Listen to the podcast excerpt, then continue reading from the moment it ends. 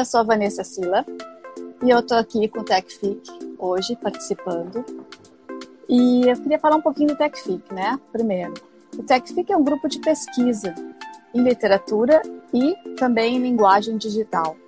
E está ligado à graduação e à pós em escrita criativa. E da Escola de Humanidades da PUC-RS, coordenado pelo Bernardo. Então a gente está produzindo agora, vamos chamar de série, mas não é bem uma série, que a gente vai estar explicando para vocês daqui um pouquinho. E hoje a gente vai começar com Mad, depois tem Sad, depois tem Bad, sabe-se lá mais o que vai vir. Então tem um trocadilho óbvio aí, mas eu vou deixar para os participantes explicarem para vocês, que é o MED. De qualquer forma, eu vou pedir uma rodada de apresentações para vocês conhecerem quem vai estar participando hoje e dizer que eu quero saber tudo que vai estar acontecendo na casa de vocês nessa quarentena, além dos planos fingidos, falseados, estudados ou apresentados em sala de aula. Então vamos lá. Então eu queria a apresentação de cada um de vocês. Quem começa? Acho que eu começo então. Eu sou o Bernardo, sou professor da. Opa! Opa! Eu sou o Bernardo, professor da PUC. É, eu coordeno o TechFIC, né, nosso grupo de pesquisa. E a ideia aqui é, como a Vanessa falou, é a gente discutir o impacto da tecnologia na, na literatura, mas mais amplamente no nosso, no nosso podcast, a ideia é falar sobre humanidades digitais e, a, e tudo que tem a ver com pesquisa e tecnologia e qual é o papel das humanidades na, na, na ciência hoje. E a gente não tinha como não falar sobre o mundo à distância nesse momento agora. Então a gente vai refletir um pouco sobre isso. É isso aí. Oi, meu nome é Lucas. Eu uh, sou uh, graduando da UX, que estou uh, fazendo um trabalho concluindo de curso sobre as redes sociais, sobre a era digital e a relação que ela tem com a filosofia. E tô aqui pelo Universidade. Bom. Oi, Lucas! Bem-vindo! Quem mais, gente? Vamos lá, Bibi, Andressa. Oi. Oi. Eu sou a Bi, ou a Irka. Quando eu sou a Bibi, eu sou dentista. Quando eu sou a Irka, dentista e acadêmica. Quando eu sou a Irka, eu sou escritora. E eu só quero dizer que eu tô aqui com o meu chapéu de Paquita. Combinando. É, ninguém falou, né, que as nossas reuniões são com chapéus engraçados, mas eu Sim. vou falar. É uma obrigatoriedade do grupo que toda vez que a gente se encontra, a gente usa chapéus engraçados. Nosso logo pode ser um chapéu. pode. Sim. Acho válido. Verdade. E hum, eu tô no TechFic desde que o TechFic começou, muito orgulho, porque eu acho que participei de quase todos os projetos do TechFic. E agora esse projeto do podcast é uma coisa que está me motivando muito, assim, estou muito muito afim de fazer, de participar desse podcast. Quem Andressa? Oi. então, uh, meu nome é Andressa, eu sou uh, graduada em psicologia e doutoranda em escrita criativa. Também estou no TechFic desde que iniciou e tenho muito orgulho disso. Também participei de vários projetos junto com a Bibi, junto com o Bernardo. Uh, a Lamara também está desde o início, né? Acho que nós três somos os os old school do grupo. Old school. Bom. E uh, estou animada para a gente conversar hoje sobre esse mundo à distância, ou MAD, como a gente decidiu chamar o nosso pequeno trocadilho. Badum. E vou passar a palavra para outra pessoa e depois a gente volta para falar um pouquinho mais dessas, desse, desse lado pessoal que a Vanessa comentou de saber das nossas intimidades durante a uhum. quarentena e como está o mundo para cada um de nós nesse momento, né? Respeitando e como isso se relaciona com a ciência. Respeitando certos limites, né? Sim, é, vamos ver. Quem faltou mais, gente, por favor? Meu nome é Arthur, eu sou doutorando em escrita criativa, sou graduado em. sou meio híbrido, né? Sou graduado em design, mestrado em comunicação e estou contribuindo aqui com o TechFic neste momento de pandemia do outro lado do país. Estou em Natal, no Rio Grande do Norte, e aí o TechFIC, sendo do Rio Grande do Sul, estamos fazendo essa ponte construtiva, integrativa. Eu só diria que a única coisa que me deixa agora mesmo extremamente mad é estar ao lado de uma avenida que passa um monte de ambulância, uhum. um monte de moto extremamente alta. Tomara que consiga contribuir da melhor forma sem esse barulhão todo aqui. Acho que agora isso, é uma, isso já é uma realidade desse mundo à distância, né? A gente já tem uma tolerância maior, não tem como isolar a nossa existência do, do mundo à nossa volta, né? A gente está numa, numa, numa, reunião de trabalho, daqui a pouco entra uma criança, daqui a pouco o cachorro late, isso. tem uma obra, e não tem como fugir, senão a gente não, Exatamente. não consegue produzir nada, né? A nossa tolerância Exatamente. aumentou já. Sim, eu estava ouvindo momento... um podcast hoje e, e, o cara tava falando, bem compenetrado, daqui a pouco ele. Oh, helicóptero! Pra que passar aqui agora? um helicóptero ao fundo, assim. Eu penso ele exatamente isso direto, mas não externalizo, né? então, acho que falta alguém, não? Eu sou a Amanda, eu sou aluna de graduação ali da, da escrita criativa na PUC. E já estou fazendo o projeto de pesquisa, que é quase um pré-TCC. E aí resolvi participar do grupo para aprofundar um pouco mais conhecimentos em tecnologia, explorar outras áreas e tudo mais. Então é isso, prazer. Uhum. Que bom, bem-vinda. Agora passou. And the next? Fala Mara, eu sou graduada em jornalismo uh, tenho pós em cinema e sou graduada em escrita criativa e mestranda em escrita criativa. Uh, sou da primeira turma de escrita criativa da graduação e sou eu fui bolsista do Bernardo quando ele criou o TechFic, então esse nome lindo, maravilhoso foi a gente que criou. Eu fiquei um pouco fora do, do TechFIC entre a graduação e o mestrado, mas agora que eu voltei para o mestrado, voltei para o TechFIC para ficar. E também estou com chapéu de Paquita. Olha só, Bibi. Estamos combinando Arrasou. hoje.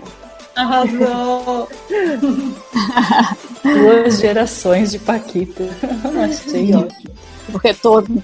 E né, falando de quarentena, sempre mudando o cabelo. Porque uh! A gente ah, tem duas coisas para fazer. A gente tem duas coisas para fazer na quarentena. Ou que nem os meus vizinhos que fazem obra, imagino que os vizinhos de vocês também. Ou a gente troca o cabelo que é um pouquinho mais barato. Né? Então... Muito bom. Mas obra em si mesmo. Então, gente, uh, eu acho que todo mundo já deu a sua palhinha de quem é quem. A gente consegue ver que tem um timaço aqui de todas as áreas. É, eu estou terminando meu doutorado também em escrita criativa. Então, vou começar a falar um pouquinho sobre o que tem sido essa quarentena para mim. Claro que no primeiro momento eu achei que ia ficar bem pouquinho, tipo um mês, e fiz altos planos para fazer duas empresas que eu não conseguia fazer. Vou ler tudo, isso é clichê, já todo mundo falou e ninguém conseguiu fazer nada porque o tempo está correndo, a gente está super lotado de tarefas. De fato, eu consegui fazer um projeto novo. Eu contratei duas meninas de mídia digital, então fizeram toda uma criação em cima da minha identidade e é um espaço, é um perfil no Instagram que se chama Transituar, que é uma empresa nova que eu estou realmente investindo bastante na questão da escrita criativa. E, claro, aqueles desvios, né? Todo dia eu vou fazendo mil coisas para não ter que escrever a tal da tese, mas a gente tem que terminar. Então, eu estou terminando agora a tese, eu estou bem contente, a minha banca vai ser em janeiro. E o TechFIC eu já tinha participado antes também, e acompanho o Bernardo há bastante tempo já e adoro. Acho que assim, da escrita criativa foi uma das experiências mais legais que eu tive. Não só dando aula junto com ele, como também criando no TechFit vários projetos muito, muito, muito legal. E uma das perguntas que eu queria passar para vocês, por isso que eu falei um pouquinho de mim, é como é que está sendo essa vida de vocês, então, nesse longo período, né? Eu no começo falei que eu achei que ficar bem pouco tempo confinada, né? Mas no fim a gente foi teve um semestre inteiro amputado, né? Ou seja, nós estamos estendendo, a Europa está com tá com uma volta de provavelmente coronavírus um pouco diferente, mas as coisas não estão indo muito bem lá, apesar de Paris já estar tá aberto, mas está voltando o contágio, Portugal está mais ou menos, enfim. Então eu queria saber isso de vocês, como é que está sendo esse longo período para vocês uh, nessa quarentena e como é que está o digital na vida de vocês também. Então agora eu vou deixar livre os participantes, quem quiser, é só falar, tá bom? É, para mim especificamente, esse período da quarentena, não sei se eu vou entrar em polêmica agora, porque 100% das pessoas ao meu redor falam coisas do tipo, ah, tá muito difícil, não consigo produzir, ou então estou à beira do ataque de nervos. Para mim está sendo o Éden na Terra. Ah, eu também. Dentro de casa, porque fora de casa é o inferno na Terra, que a gente sabe. Mas da porta para dentro tá sendo o Éden. Por quê? Porque eu sempre fui uma pessoa extremamente, vamos dizer assim, interessada nos processos de foco. O que faz com que a gente consiga se focar, como é que, por exemplo, é, questões mesmo é, neuronais, como é que o nosso cérebro funciona de certas maneiras, para a gente melhorar a concentração, para a gente poder fazer é, os nossos afazeres diários. Então eu tenho, eu sou muito metódico nesse aspecto. Então eu consigo reduzir bem assim os fenômenos ao meu redor a uma utilidade prática muito clara e outras coisas que não caem nesse vínculo de utilidade que, enfim, eu consegui fazer muitas coisas. Recentemente, acho que o Bernardo estava acompanhando, a Andressa também, acho vários colegas, é, eu iniciei muitas coisas na minha vida. Então, por exemplo, sou escritor também e lancei uma campanha online. Testei para ver se em tempos de pandemia daria certo o financiamento coletivo e para minha alegria deu muito certo. É, ao mesmo tempo, nessa produção, aprendi a diagramar sozinho, fazer a minha própria capa. Foi uma produção independente, né? E ainda teve direito até a book trailer. Então, Olha. assim, aprendi a fazer um book trailer. É, foi incrível. Nunca produzi tanto, nunca li tanto. Finalmente cheguei até o 11 livro do Dostoiévski, que eu estou fazendo uma maratona dele.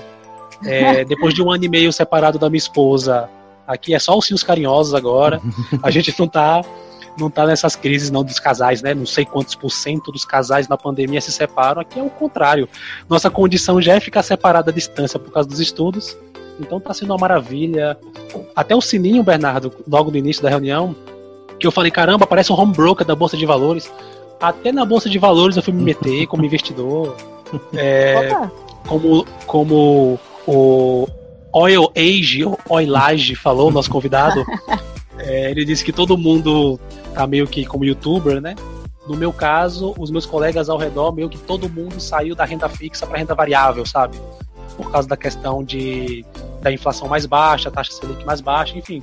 Então, para mim, foi está sendo um processo de aprendizado sem igual. Até agora mesmo, né? Estou participando de um podcast, nunca participei, então está sendo maravilhoso. Ah, que bom. Que bom depoimento, né? Eu também sou, sou mais para otimismo aqui. Mas eu queria ouvir mais uh, alguma contribuição de vocês aí, pessoal. Quem gostaria de falar um pouquinho? Pra eu mim. Vou falar. Quem vai falar? vai, Bibi. Vai, Bibi. vai, Bibi. Bibi fala primeiro. É, como a, minha, como a minha vida é dividida em duas, né? Eu tenho duas vidas, uma a vida a vida prática, que é a vida de dentista, não mudou, mudou bastante, mas eu não parei de trabalhar, né? Eu e até tô me sentindo satisfeita porque eu não me contaminei e eu tinha certeza que eu ia me contaminar muito rápido, né? Porque, imagina, a gente trabalha direto na boca da pessoa, né? E a, e a Covid é um, uma, é uma doença que se espalha pelo ar, se espalha pela respiração, pela boca. Então eu tinha muito medo. Mas eu não sei, gente, se eu tenho muita sorte ou se eu fiz tudo certinho como tinha que fazer, mas até agora eu não me contaminei. Então eu tô me achando assim, a cuidadosa. e no sentido de da, da vida da Irka, Uh, a Irka fica só em casa produzindo. A Irka tá super feliz também, porque eu comecei a escrever um novo livro. Eu vou fazer uma, vou dar uma oficina de terror, vou ministrar uma oficina de terror, eu e a Andresa. Eu estou organizando o encontro do Mulherio das Letras. Olha, eu, eu não paro nunca. Estou escrevendo contos, estou fazendo oficina de leitura, estou participando de dois ou três, eu acho, grupos de leitura online. Agora eu vou participar de um congresso online. É tudo online, claro, né? De um congresso Sim. online, junto com uma universidade lá da Argentina, que foi até o, o R. Tavares que me convidou, o escritor. Então, nossa, minha vida está super produtiva. Também não, não posso reclamar de nada, não. Uh, o que mudou bastante, além de tudo isso que eu falei que mudou, é que eu fiquei mais ligada em, em produções, que é o tema do nosso programa, né? produções online, Sim. assim, por exemplo, eu comecei a assistir muito mais vídeos no YouTube, coisa que eu não tinha o hábito de assistir, mas eu comecei a assistir muitos canais, comecei a seguir muitos canais comecei a escutar muito podcast, também não tinha o hábito de escutar, então é, é a maneira com que eu uso para me informar hoje em dia, é, através do, ou do YouTube ou de podcast. Claro que eu sigo coisas do meu interesse, né? O que, que são as coisas do meu interesse? São canais de, de ciência, canais de tecnologia, canais de biologia, as informações de pessoas que pesquisam na área de de Covid, especialmente.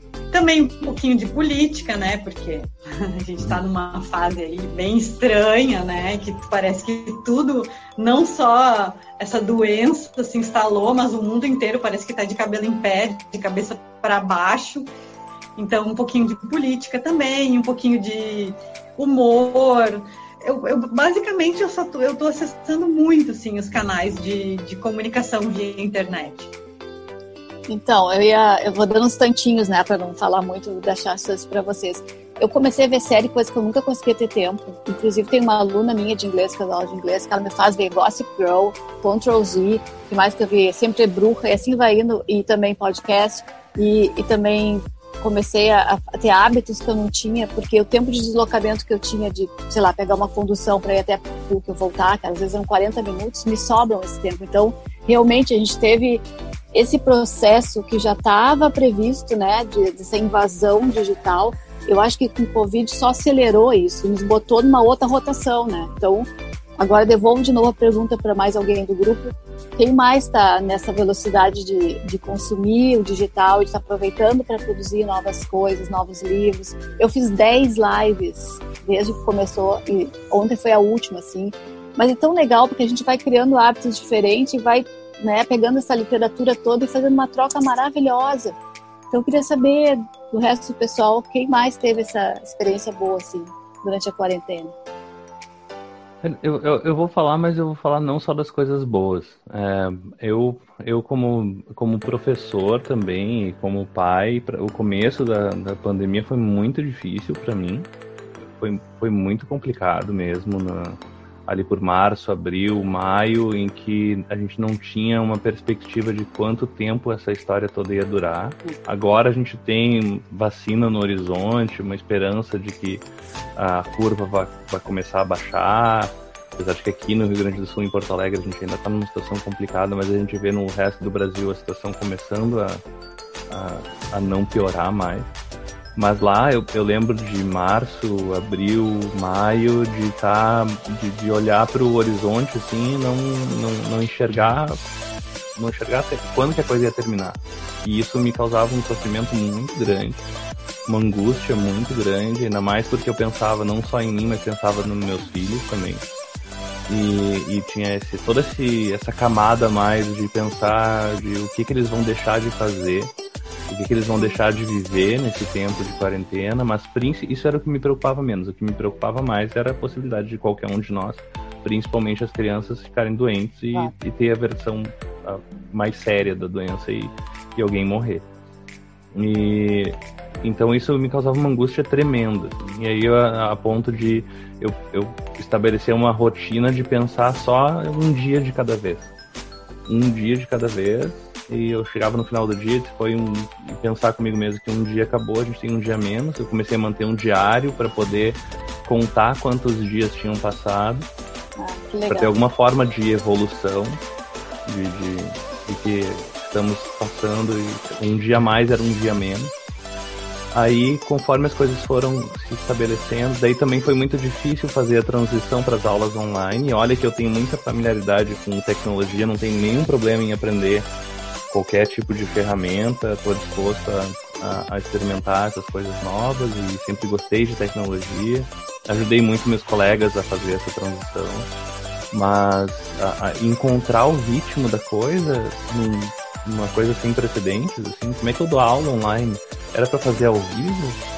Eu era contra inicialmente só substituir uma coisa pela outra. Não, não conseguia enxergar uma aula ao vivo que a gente ia ficar duas, três horas ao vivo conversando. Vou ficar o quê? Fazendo, apresentando o PowerPoint com todo mundo conectado. Aí eu enxergava que, na verdade, era uma oportunidade da gente da gente experimentar outras formas de dar aula de conteúdo gravado. Aí eu comecei a gravar mais podcasts para as aulas. Eu chamava de podcast, mas era uma aula gravada, assim, né? Mas comecei a fazer uma edição, comecei a colocar uma música de fundo e explicar o que, que tinha que fazer naquela aula, os conteúdos que tinha que, que, tinha que acessar. Né? E aí eu fui, isso foi um baita aprendizado, comecei a me apaixonar cada vez mais por uh, esse formato de áudio me dava uma liberdade, não sei, me sentia muito à vontade fazendo isso. Mas aí depois também tinha que fazer aulas ao vivo, então era, era muita tentativa e erro e isso causava uma angústia muito grande também. Porque todo, todos os professores estavam fazendo isso. Tinha gente que fazia só aula ao vivo, todo mundo conversando, fazendo aula expositiva ao vivo. Ou então era só à distância, com material lá na, online. E isso, e esse começo foi muito complicado. Aí depois Uh, eu passei também um tempo. A nossa host caiu. Que ela volta daqui a pouco. Mas aí depois, uh, o que aconteceu foi que eu comecei a entrar numa, numa rotina, numa estratégia de, de trabalho, uma estratégia de, de lidar com a família. Um, ó, o cachorro latino. Um, e também eu tive a sorte, eu acho, que foi que salvou a minha sanidade nesse começo, foi foi a gente ter uma pessoa da família, uma tia, que tinha um sítio perto de Porto Alegre e oferecer esse sítio pra gente. E eu fui com a minha família, a gente passou, a gente passava uma semana, duas, voltava, ficava em Porto Alegre um pouco, ia para lá, passava uma semana, duas. E isso foi, eu acho que salvou a minha sanidade, assim, passar um tempo completamente afastado da, da cidade, para não precisar nem pensar em, em estratégias de de, cuidado e contato com o outro. A gente só ficava no meio da natureza. Deu. Mas aí esse período acabou e depois eu tive que lidar com a realidade. Aí, foi... aí as coisas começaram a entrar num ritmo. O segundo semestre começou com uma, uma, uma, um momento muito mais saudável, com uma rotina bem estabelecida, com estratégia para planejar as aulas, com um horário todo planejado e muito mais produtivo também. Tem outras coisas também, mas eu não ficar só eu falando. Então, deu uma caidinha para minha conexão aqui, mas eu espero que não tenha perdido nada. Então, alguém mais gostaria de falar sobre isso ou posso passar para a próxima ah, questão? Eu não sei qual André. é a próxima questão, mas deixa eu ver.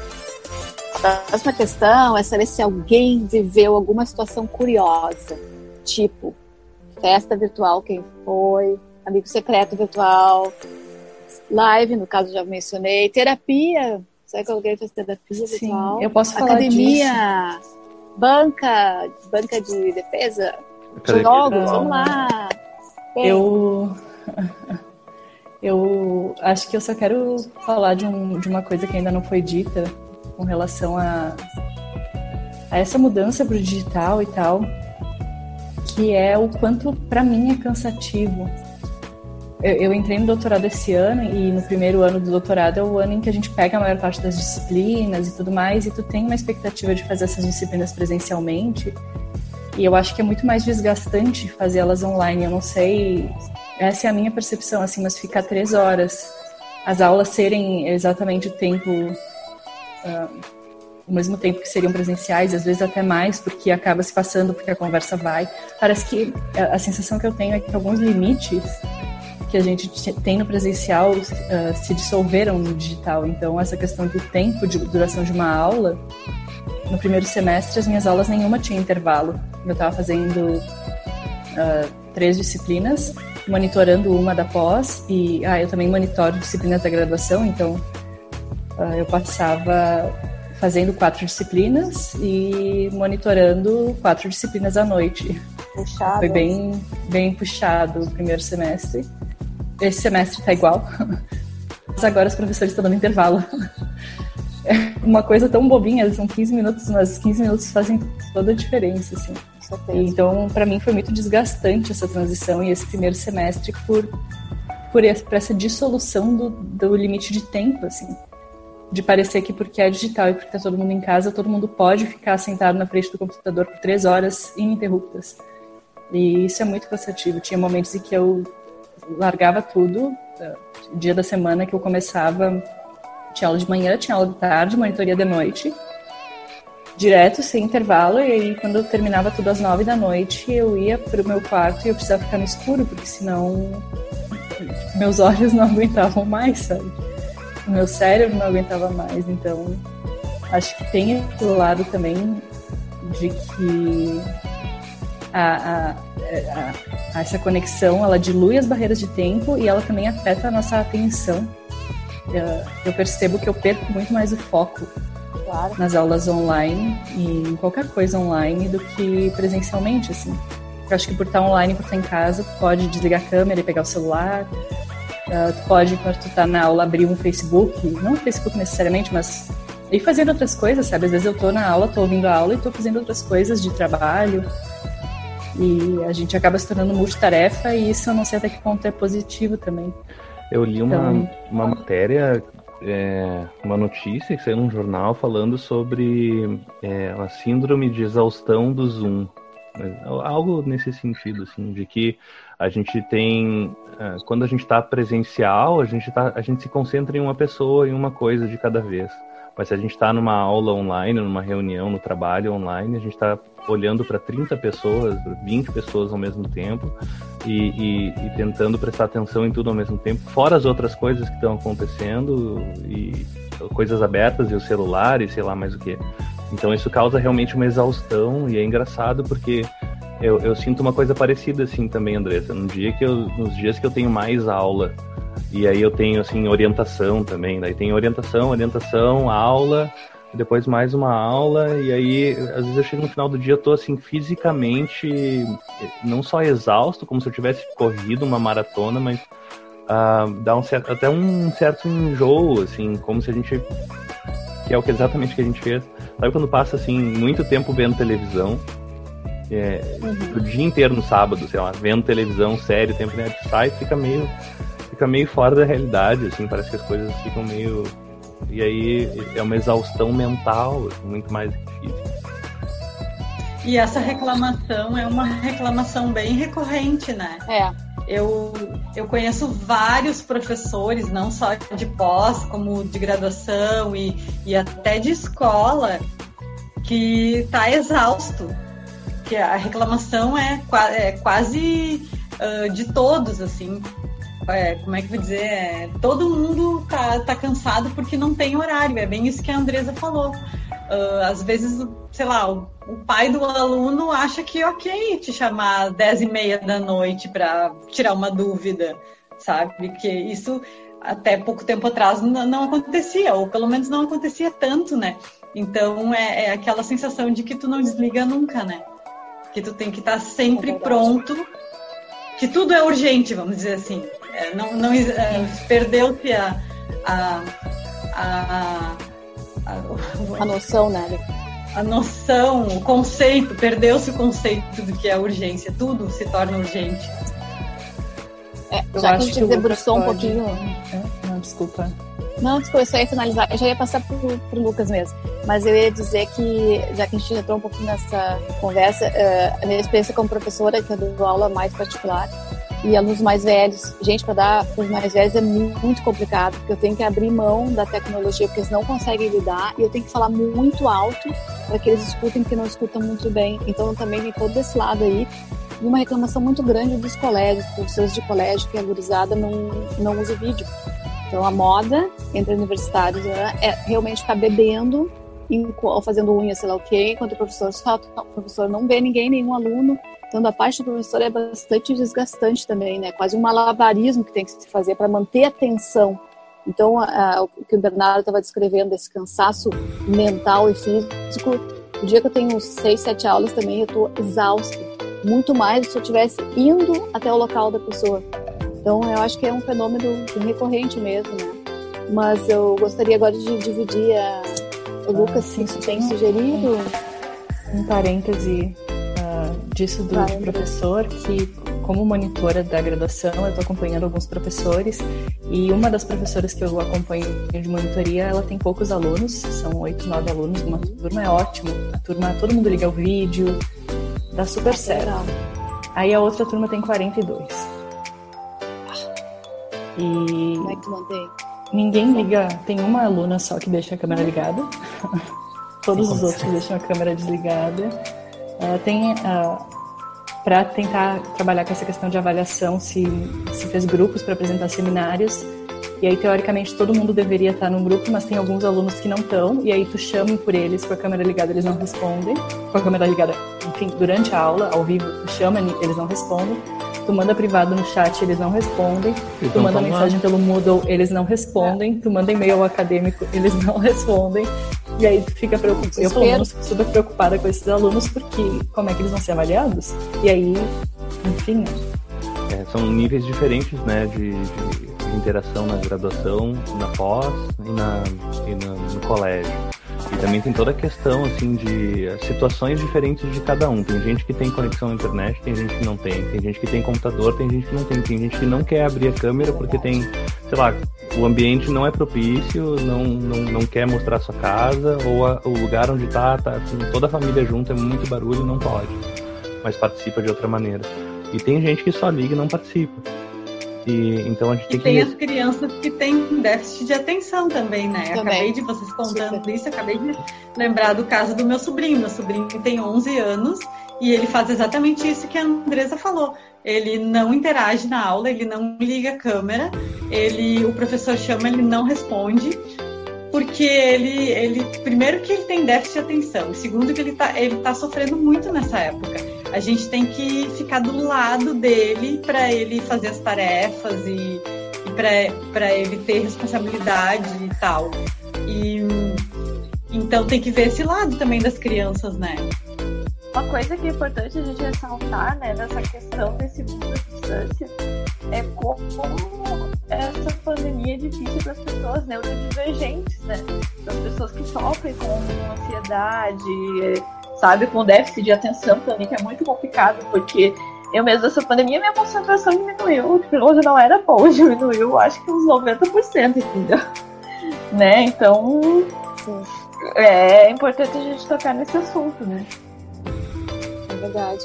Não sei se o Lucas queria dar alguma contribuída sobre isso, tem alguma experiência para dividir com a gente?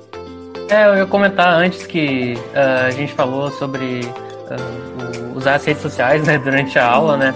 E isso é bastante efeito da fragmentação da atenção que a gente está tendo uh, nos últimos 10 anos em, com as redes sociais, né? E que a gente está acostumado a estar tá fazendo 10 mil coisas ao mesmo tempo agora, né? E é, o mundo estava andando muito rápido, né? E agora a gente teve essa parada brusca, onde a gente não tem mais como fazer essas 10 mil coisas ao mesmo tempo, né? Agora tá todo mundo dentro de casa, né? E daí uh, o que, que a gente faz? Durante a aula a gente quer fazer outras coisas, a gente quer uh, olhar as redes sociais, a gente quer falar com os amigos e uh, tudo isso surge no meio de, dessa situação, né? E as aulas, né? uh, que nem falou, que é uma aula de três aulas sem intervalo, né? Aula de três horas sem intervalo. Sem condições, né? A gente não tem. Uh, a gente já tá com a atenção fragmentada, a gente já tá numa situação mais tensa por causa da pandemia. E daí vem uh, o professor e não, não tenta se adaptar a isso e quer dar aula como se fosse uma aula presencial e uma aula presencial sem intervalo ainda, que até na presencial tem aquele intervalinho né, de 15 minutos para comer um sanduíche. Eu acho que é necessário. Alguém mais tem alguma contribuição sobre esse lado trevoso aí? Do...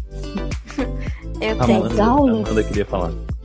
Eu tenho também. Uh, eu não sei, para mim, assim, tá sendo no geral muito bom.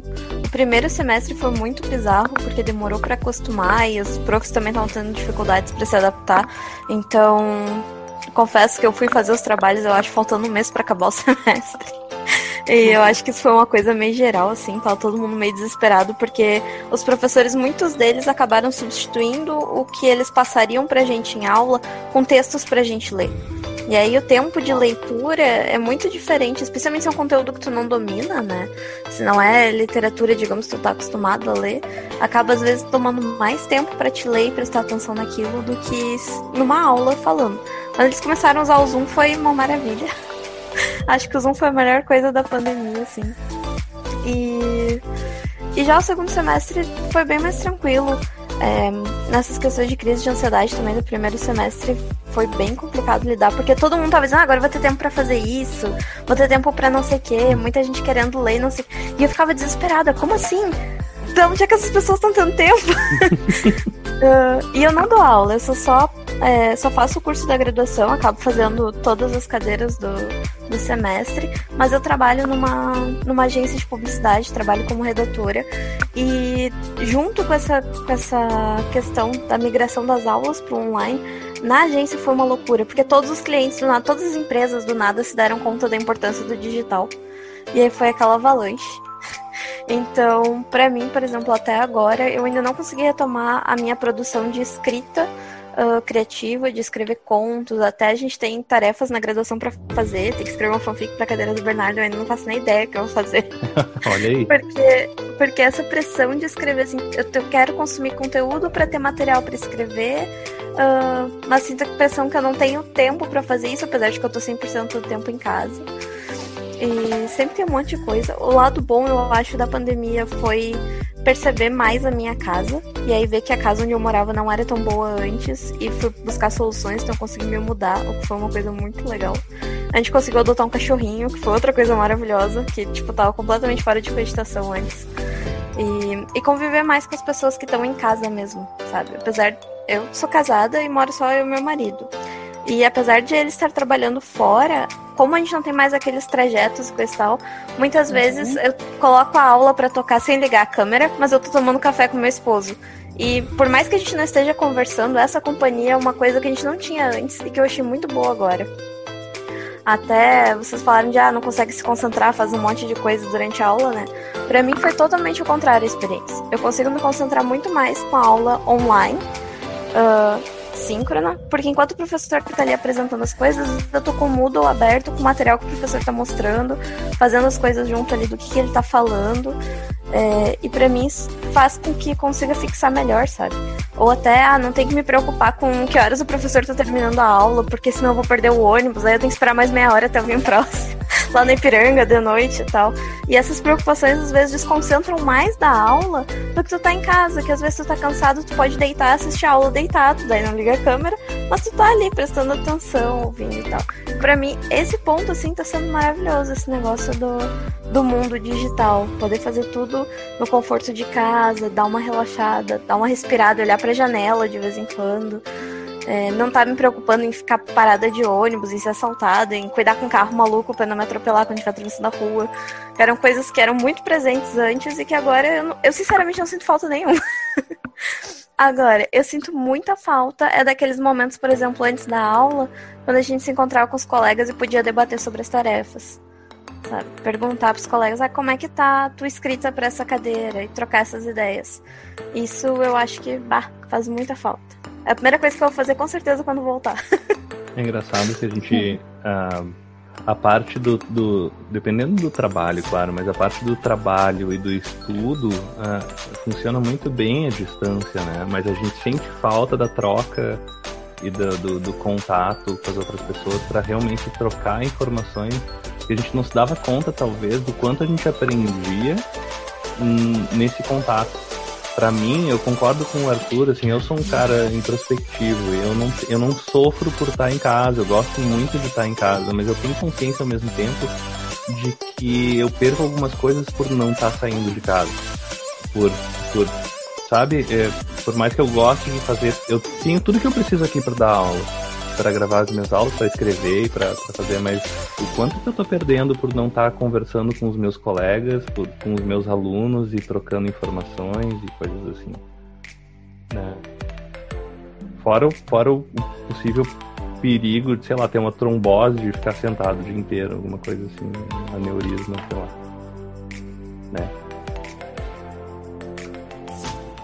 Mas a gente tá falando muito de aula, né? A gente podia falar de de outras coisas também do mundo distância, né? A Vanessa deu umas ideias aí. Então, quem se habilita a me contar alguma situação curiosa? Vocês fizeram festa virtual? Eu não fui nem também com a minha idade como vai. Mas eu queria saber como é que era. Eu não fazia nem festa presencial, eu vou fazer virtual. eu fiz festa virtual, tenho feito festa virtual. Como é que é ela, Mara? eu sou do meio uh, LGBT, que, uh, de drags, então é, é um público que sofreu bastante com essa com a quarentena, porque muitas, muitas amigas minhas drags vivem de performance, então elas vivem de performar em bares, performar em festas. Então eles não são donos de festas, são DJs. Então eu trabalho na noite, eu vivo muito na noite. Então muita gente que eu conheço, eu tô rindo. o Bernardo colocou. O filtro do Bernardo gente, tá vo ótimo. Para vocês que não estão assistindo, estão só ouvindo neste podcast, o Bernardo está testando filtros do, do Zoom, que é a, a, a, coisa favorita dele de fazer. Bom, mas enfim, uhum. voltando, às, voltando às baladas. Uh, foi uma coisa bem complicada no início. Uh, eu sei que ainda tem gente fazendo festa. Um, Bolsominion, se vocês estão ouvindo, parem de ouvir. Esse não é um podcast. Eu posso falar isso? posso, posso, negar público? Tá. Pode, pode, talvez eles tenham que ouvir. Essa é a questão. É. Uh, eu sei que tem gente ainda indo em festa que tá. Enfim. Mas a maioria das pessoas com, com quem eu uh, tenho convivência são pessoas que estão levando a quarentena a sério. Uh, ah, para mim é bem difícil a quarentena, eu moro sozinha, eu tenho, enfim, problemas de ansiedade, border. Uh, é bem complicado, então essa, essa coisa do, do, se juntar a outras pessoas, a gente faz bastante call, a gente faz tipo como se fosse festinha em casa, uma call seis pessoas e fica bebendo e aí só deixa ligado e conversando, ou a gente assiste alguma coisa, uh, tem um, não sei se vocês conhecem o Netflix Party, que é um aplicativo que te permite assistir o Netflix em grupo, que eu descobri nessa quarentena, imagino que deve ser mais antigo, mas... E aí festas, festas estão voltando, as casas noturnas estão fazendo eventos online, e uh, os ingressos são simbólicos, é, geralmente é uns cinco reais um ingresso para uma festa. E aí algumas pessoas se encarregam de ser o DJ, né? É como uma festa normal. Tem um line de DJs, tem um line de performances. As performances têm mudado porque elas têm ficado mais uh, virtuais e digitais. Né? As drags estão usando desse, desse o que elas não, o que elas perdem em, naquela presença de palco que tu precisa de uma plateia física, elas estão ganhando com recursos digitais que elas podem colocar dentro da performance. Então tá começando a ficar uma coisa bem interessante, meio Black Mirror. Uhum. E, e os convidados ficam ali, que todo mundo decora a casa, todo mundo coloca a luzinha, como se a sua própria casa fosse um, um nightclub. E assim a festa rola. E tem rolado, tem rolado uh, várias festas, tá funcionando, o pessoal vai. E, né, eu odeio o termo novo normal, não é o novo normal, mas é uma nova tendência, assim. E tem um horário mais, uh, mais festivo, assim? Tem, tem. Uh, normalmente as festas começavam 11 horas, o pessoal começa a chegar, né, uma coisa do brasileiro, né? De chegar à tarde na festa, só sair da festa quando já tiver mas Sol 11 horas, 11 horas é a hora de tomar chá. Pois é. Agora, com a quarentena, ninguém aguenta esperar por uma festa até as 11. A galera já tá dormindo. Então, as festas têm começado mais cedo. 9, 10 horas também terminam mais cedo. Lá pelas 4 da manhã no máximo. Porque mais que isso, a pessoa não aguenta. Porque, né? Por mais que esteja bebendo, esteja interagindo com as pessoas, tu tá na tua casa. Então, se tu cansou, se tu tá na balada e tu cansou, bom, tu ainda tem que pegar um Uber para casa, né? Tem toda uma função. Em casa não, tu cansou da festa, desliga o, o computador, tá tudo certo. Tchau. É que é bizarro, é bizarro que, tipo, no ano passado, eu tava, quando eu tava pensando sobre aula online, vida online, eu tava conversando com a, com a minha mulher e, e, e aí eu tava falando para ela, assim, eu me arrependo de não ter escrito isso e publicado no Twitter, sei lá. Mas eu disse assim, ah, no futuro todo mundo vai ter, todo mundo vai ter, tipo, um quarto para fazer as aulas online, um lugar na casa dedicado a trabalhar e fazer aulas online com uma decoração própria, com equipamento próprio, justamente para ter esse aspecto online já preparado, que vai ter todo mundo vai fazer isso, assim, eu tava tipo viajando no previsão do futuro na minha cabeça, assim, e quem diria que tudo ia encaminhar para exatamente isso, né? Eu mudei totalmente a decoração do meu quarto, os móveis de lugar, o posicionamento da, dos móveis da, do quarto das, das crianças, da sala, para que a internet pegue melhor, para que eu tenha a luz certa para gravar vídeo, para que o fundo fique um pouco mais interessante para aparecer, né, né, essas coisas todas assim que a gente se adapta, né? Mas eu, eu não acho que tem um. Isso é uma coisa que eu queria falar lá desde o começo, que a gente começou a conversar. Eu não acredito num, num novo normal. E eu não acredito nessa. Uh, eu acho que é uma coisa ruim a gente pensar assim que o ano foi cancelado, que o primeiro semestre foi cancelado, que 2020 foi cancelado e, e tudo vai voltar a acontecer quando a, a pandemia acabar. As coisas continuam acontecendo, a nossa vida continua andando, só que de uma maneira completamente diferente do que a gente esperava, né? A gente se adapta, a gente cria novas coisas, mas não, a gente não, eu acho que não, não, não é uma atitude mental saudável a gente pensar assim, ah, eu vou voltar a viver depois que acabar a pandemia. Verdade. Mas eu não aguentaria uma festa até as quatro da manhã. O Bernardo é o, o homem de 36, 37 mais velho do, do, do mundo. Eu nasci com 50 anos. Eu queria aproveitar a oportunidade do um convidado. É, queria que ele falasse um pouquinho, se fosse possível, sobre a questão de, do que ele está trabalhando especificamente, ou os autores que ele está trabalhando especificamente no tema. Né? Eu estava esperando todo mundo dar esse panorama, porque a minha pergunta já está sendo meio que, vamos dizer, direcionada, que eu estou louco para ouvir a palavra Heidegger, mas eu não sei se você está trabalhando com ele. Como é que como é está sendo os autores que trabalham no tema tecnologia? Uh, então, eu cito Heidegger no trabalho e é justamente para dizer que ele estava errado. Sim, uh, sim, sim. Que ele cita em um dos textos dele que a cibernética é o fim da filosofia e daí eu lendo aquelas palavras disse, pô, mas é o que eu quero estudar, é filosofia, é a era digital, o que que dá então, né? E daí eu faço Você lembra o texto específico que ele cita?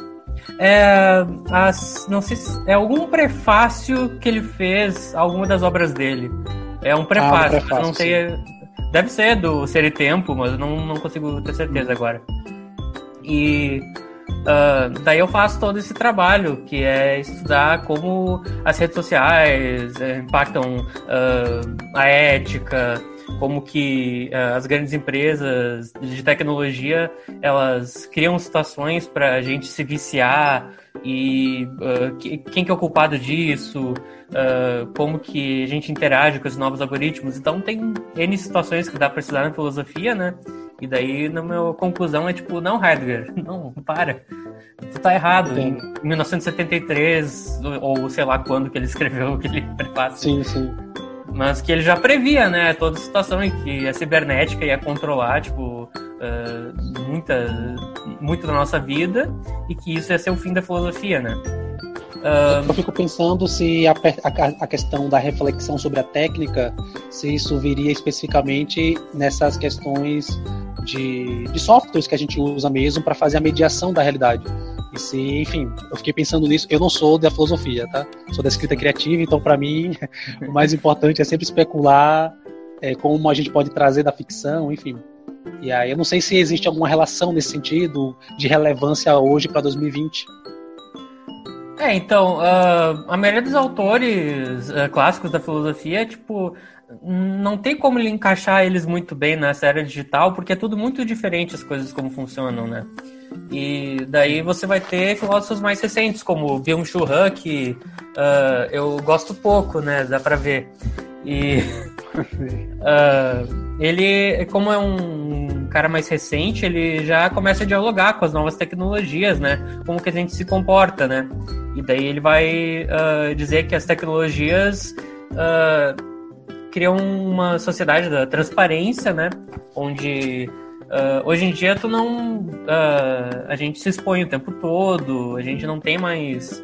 Uh, os sentimentos que a gente sente não são mais internos, são externos. Eu preciso exteriorizar. Então, tem todos esses diálogos que ele faz com as tecnologias, né? E também tem o. Esse cara que não é bem um filósofo, mas ele escreveu um livro muito bom, que é o Jaron Lanier, que é os 10 argumentos para você deletar agora suas redes sociais. E Uau. até é, o agora tá em vermelho, né? E daí ele uh, cria bem sucintamente 10 argumentos onde ele vai explicando como que as redes sociais impactam negativamente as nossas vidas, né? E como. Uh, bom, no, no livro ele vai dizer que tu não precisa deletar as redes sociais, mas tu tem que pensar como que elas interagem com a gente, né? Então, é, é esse. Estavam é, comentando aqui no chat sobre o dilema social. Eu assisti, é, eu comprei esse é, livro. Por causa de todo mundo assistindo, né? Dilema. É, e daí eu comprei esse livro, deixei ele aqui do lado, pensei, vou ler depois desse documentário. Eu comecei a ver o documentário, citou o livro que eu tinha acabado de comprar. Uh, Tenho que ver, não vi ainda. Veja, é, é, muito bom. Tem umas partes que é encenação, que é um pouco bizarro, mas no geral um documentário ótimo e bem eu uh... achei também essa encenação meio. Eu não vi inteira ainda, acho que eu vi metade só. Mas uh, eu achei, as encenações eu achei meio forçadas. Foi forçado, né? Mas uh, a intenção foi boa e o resto do comentário em si é muito interessante. As entrevistas que eles dão é. Uh, é, é ótimo para o TCC, vou usar alguma coisa. ah, então a era cibernética não é o fim da filosofia. Não é o fim da filosofia. Exato. É, abre mil outros caminhos que antes não tinha, né? Então, uh, Heidegger, uh, melhor estudar um pouco mais. Vou te tirar, te sair da Copa para estudar um pouco mais do, do mundo, mas não, acho que tem outros filósofos que podem estudar os novos dilemas da filosofia. Sem querer monopolizar o tempo, posso fazer só mais uma pergunta? O tempo está curto, consigo fazer? Passa. É, e o cidadão, que é o Pierre Levy, vocês trabalham com ele? Ah, um, um dos meus colegas tinha sugerido que eu lesse o trabalho, trabalho desse cara, mas eu não sei nada que ele escreveu, eu só falei uh, do que eu estava estudando, ele disse, sugeriu esse autor. O Pierre Levy, se eu não me engano, ele é muito difícil falar o criador, né? Mas talvez seja um grande difusor da, do termo cibercultura. Uhum. E aí ele trabalha com uma questão mesmo literal de redes sociais e digital, enfim. Talvez seja o contrário do Heidegger nesse sentido, né? Que gera é, outro né? tempo e ele agora é contemporâneo e está trabalhando com os dilemas hoje. Sim. Eu fiquei imaginando se você trabalha ou não. Ah, vou ter que ler então. Arrumar um tempo aqui no Vale TC. a pena tu ler. É... Vale, vale, a pena. Eu não... Beleza, boa. Pessoal, eu vou ter que dar uma, uma encaminhadinha pro nosso final. Passa tão rápido, né? A gente já está se encaminhando para os momentos finais.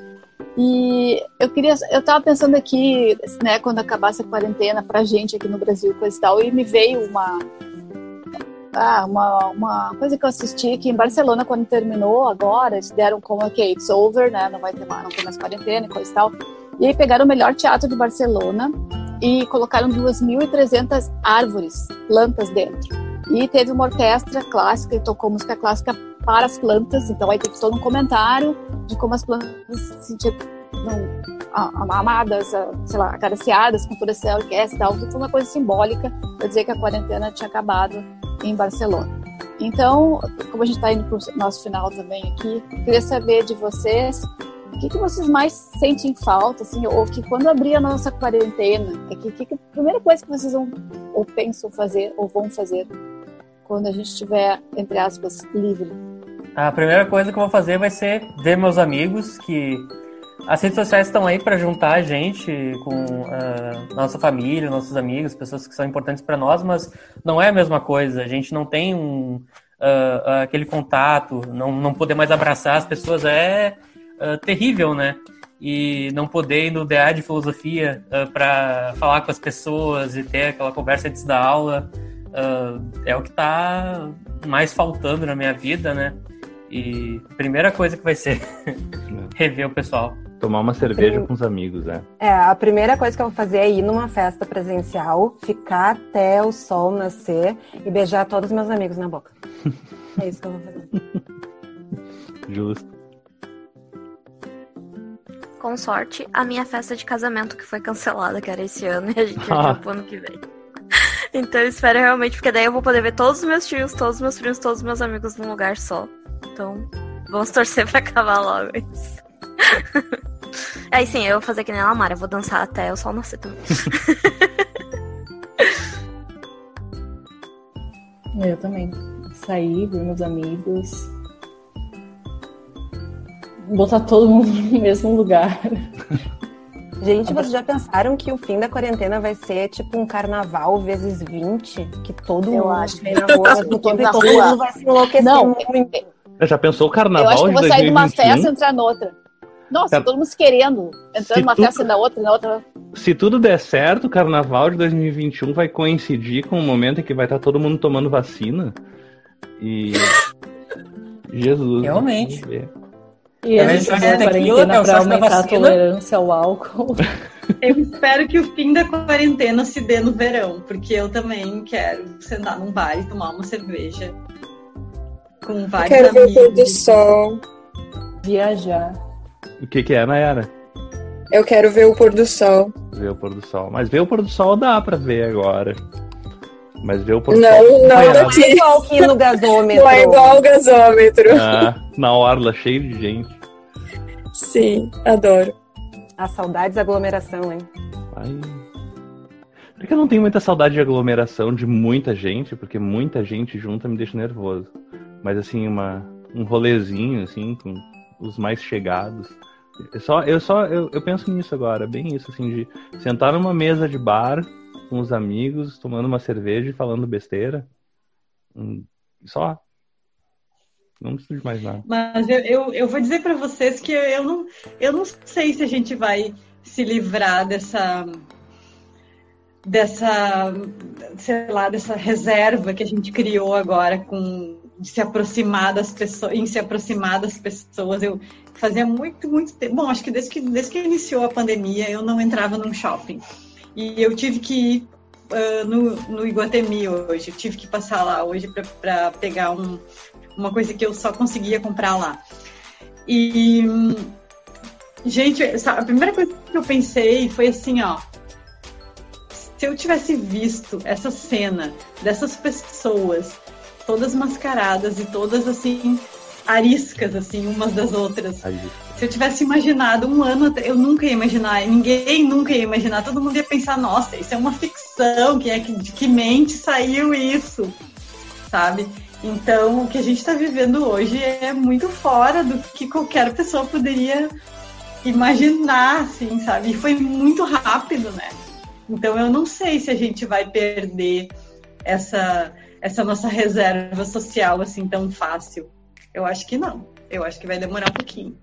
Eu acho que depende da região. Por exemplo, eu não sei como é que tá no Rio Grande do Sul, mas aqui no Rio Grande do Norte, e aí, de novo, né, mais uma vez a polêmica, graças a Deus, muitas pessoas é, não respeitaram a quarentena.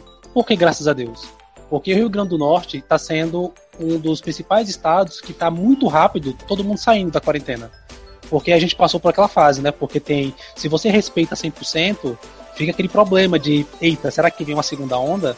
Aqui no Rio Grande do Norte, assim, a gente ficou até no início, eu, minha esposa, a gente ficou um tanto revoltado porque a gente usava máscara e era assim, a quantidade de gente que não praticava distância social foi imensa, assim, e, eu, e até agora, né?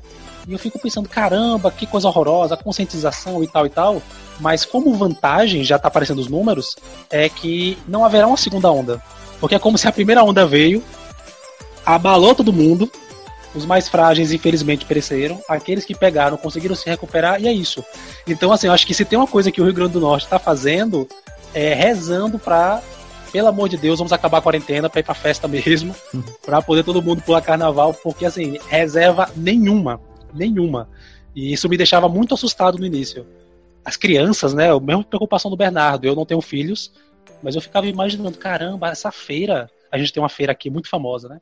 Então a gente olha assim a feira do Alecrim, a famosa feira do Alecrim, que as pessoas ficam disputando espaço ombro a ombro no auge da pandemia. Você fala, meu Deus, acabou, né? The Walking Dead.